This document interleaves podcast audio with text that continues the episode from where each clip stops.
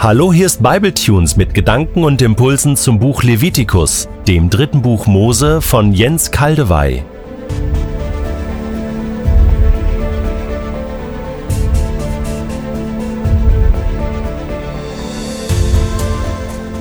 Ich ergänze meine Erklärung zu Levitikus 13, 1 bis 8 noch durch einige Hinweise zum Rest des langen Kapitels. Das sind fast 60 Verse und die lese ich euch nicht vor. Es werden Brandwunden erwähnt, in denen sich Aussatz bilden kann. Brandwunden. Ein Ausleger erkennt diese Brandwunden als mitmenschliche hitzige Konflikte, welche unbereinigt zu geistlichem Aussatz führen können. Diesem Gedanken schließe ich mich an, ein urbiblischer Gedanke.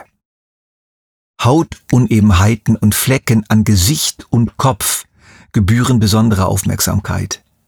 Detailliert wird dargelegt, wann es sich hier um Aussatz handelt. Haupt und Kopf stehen für Bereiche in unserem Leben, die alles andere steuern. Auf sie ist besonders zu achten. Zum Beispiel unsere Gedankenwelt. So heißt es in Sprüche 4, Vers 23, Mehr als auf alles andere achte auf deine Gedanken, denn sie entscheiden über dein Leben. Ich verbinde das mit einer häufigen Eigenschaft des Aussatzes, Wucherung. Wo wuchert etwas in deinen Gedanken, Gefühlen, Absichten? Im Anschluss daran wird der Aussatz an Kleidern und Häusern behandelt. Die Anweisungen dafür ähneln den Anweisungen für Probleme mit der Haut stark. Zu jedem Mensch gehören Kleider, zu jeder Familie gehört ein Haus. Die Kleider stehen für meine Eigenschaften, für meine Ausstrahlung, für das, womit ich mich umgebe, für die Atmosphäre, die ich verbreite. Paulus braucht diese Symbolik der Kleidung im Kolosserbrief, Kapitel 3, recht deutlich. Doch jetzt legt das alles ab. Auch Zorn, Aufbrausen, Bosheit und Verleumdung. Kein gemeines Wort darf über eure Lippen kommen. Darum kleidet euch nun in tiefes Mitgefühl, in Freundlichkeit, Bescheidenheit, Rücksichtnahme, und Geduld. Die Häuser stehen für einen Haushalt, eine Familie, für deine Leute, deine Bezugspersonen, dein nahes Umfeld, deine Gemeinde, dein Hauskreis, deine Clique. Prüfe dein Haus. Gibt es da etwas zu bereinigen? Musst du Verantwortung übernehmen und auf Flecken hinweisen oder Steine entfernen oder mindestens gewisse Sachen mal sorgsam beobachten in ihrer Entwicklung? Im Grunde spricht das ganze Kapitel 13 von umfassender Jüngerschaft und Heiligung. Unser ganzes Leben soll unter der Herrschaft Gottes stehen, in allen Bereichen, und alles soll geheiligt sein, das heißt Gott entsprechen, mit ihm übereinstimmen. Aber was ist, wenn das nicht der Fall ist? Wie kann aus unrein wieder rein werden? Wie können wir in allen Bereichen in Ordnung kommen mit Gott? Hierzu wurde das lange Kapitel 14 geschrieben, mit seinen 54 Versen. Hier geht es um die Opfer, die gebracht werden müssen, damit die Priester Menschen wieder als rein erklären konnten. Ohne Opfer ging es nicht. Damals war es so, dass zunächst der Aussatz verschwinden musste und dann noch zusätzlich bestimmte Opfer gebracht werden mussten, damit dann das gültige Urteil gefällt werden konnte. Dieser Mensch ist wieder rein. Wir sehen, die Kraft der zeremoniellen Opfer damals war begrenzt. Weil aber Jesus später alle diese Opfer erfüllt hat, also ein einziges für alle Situationen und Aussatzarten gültiges und wirksames Opfer geleistet hat und auferstanden ist, liegt die Sache heute anders. Ein noch bestehender moralischer oder geistlicher Aussatz wird durch ein klares Bekenntnis, verbunden mit dem Vertrauen, dass Jesus dafür gestorben ist und mich als Auferstandener gerecht spricht und mich heilt, beseitigt. Ich bin rein, nicht mehr aussätzig, auch wenn das Mal des Aussatzes noch sichtbar sein sollte. Der Genesungsprozess hat begonnen. Es wird verschwinden. Aber die Reinheitserklärung ist ab jetzt und sofort 100% gültig. Ich verzichte darauf, alle Opfer in Kapitel 14 zu erläutern. Wir sind ja jetzt schon bei Episode 4, allein bei der Gesetzgebung zum Aussatz. Ich greife aber aus den Opferanweisungen des 14. Kapitels ein Opfer heraus, weil es wunderbar reich ist an Symbolik, herzerfrischend und inspirierend.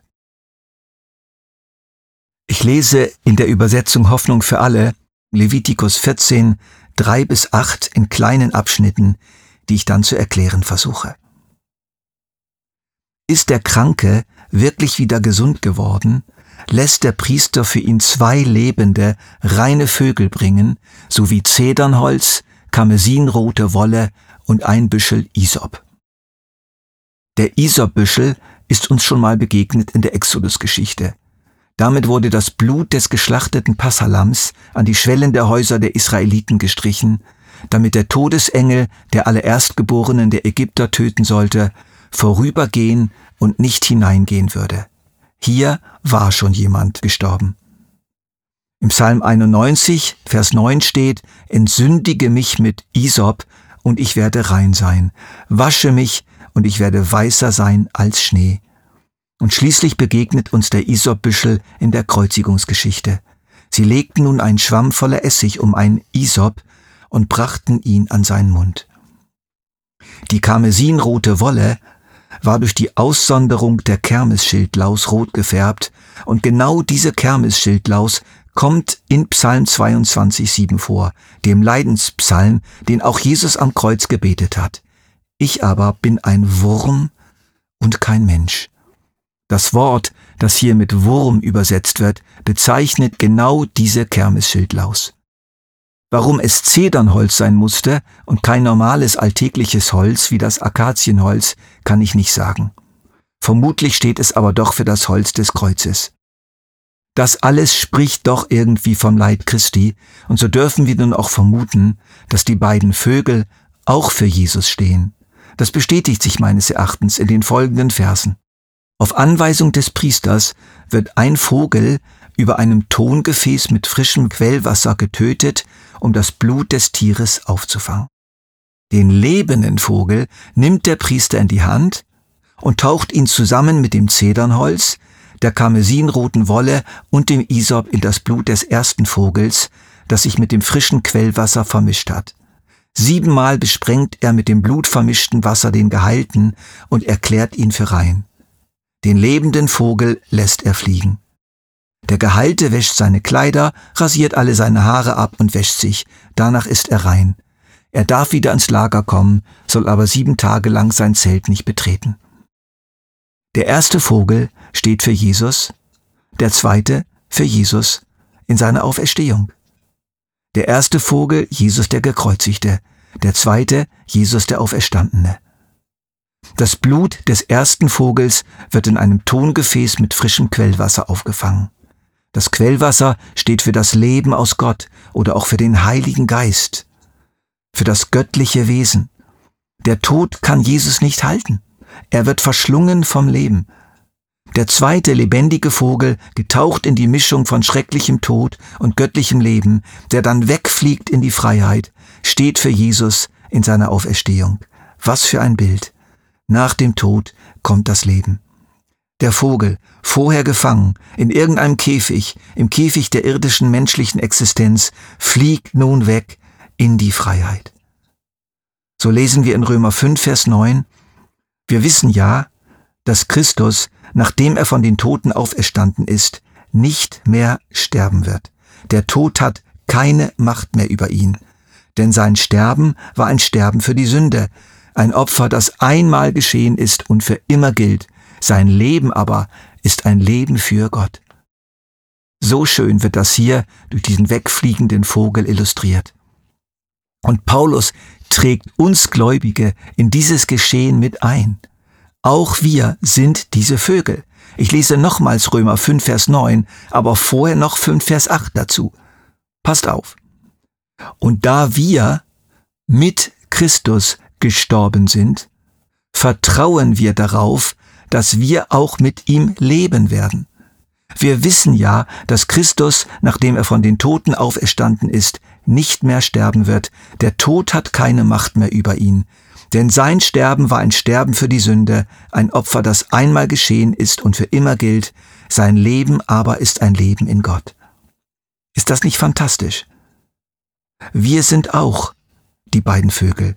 Wir sterben mit Jesus und wir leben mit Jesus. Wir sind eins mit ihm.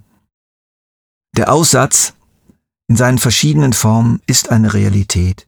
Er gehört zu dieser gefallenen Welt, er gehört zum Leben eines Jüngers, er kann jederzeit auftreten. Aber der gekreuzigte und auferstandene Jesus kann und wird uns reinigen, rechtfertigen, freimachen, wenn wir unseren Aussatz nicht verstecken, sondern ihm zeigen. Ein Aussätziger fällt vor Jesus nieder und sagt, wenn du willst, kannst du mich reinigen. Und Jesus sagt sofort, ich will und berührt ihn sogar, was streng verboten war nach dem Gesetz. Jesus Christus ist derselbe, gestern, heute und in Ewigkeit. Bist du aussätzig, du weißt, zu wem du gehen kannst.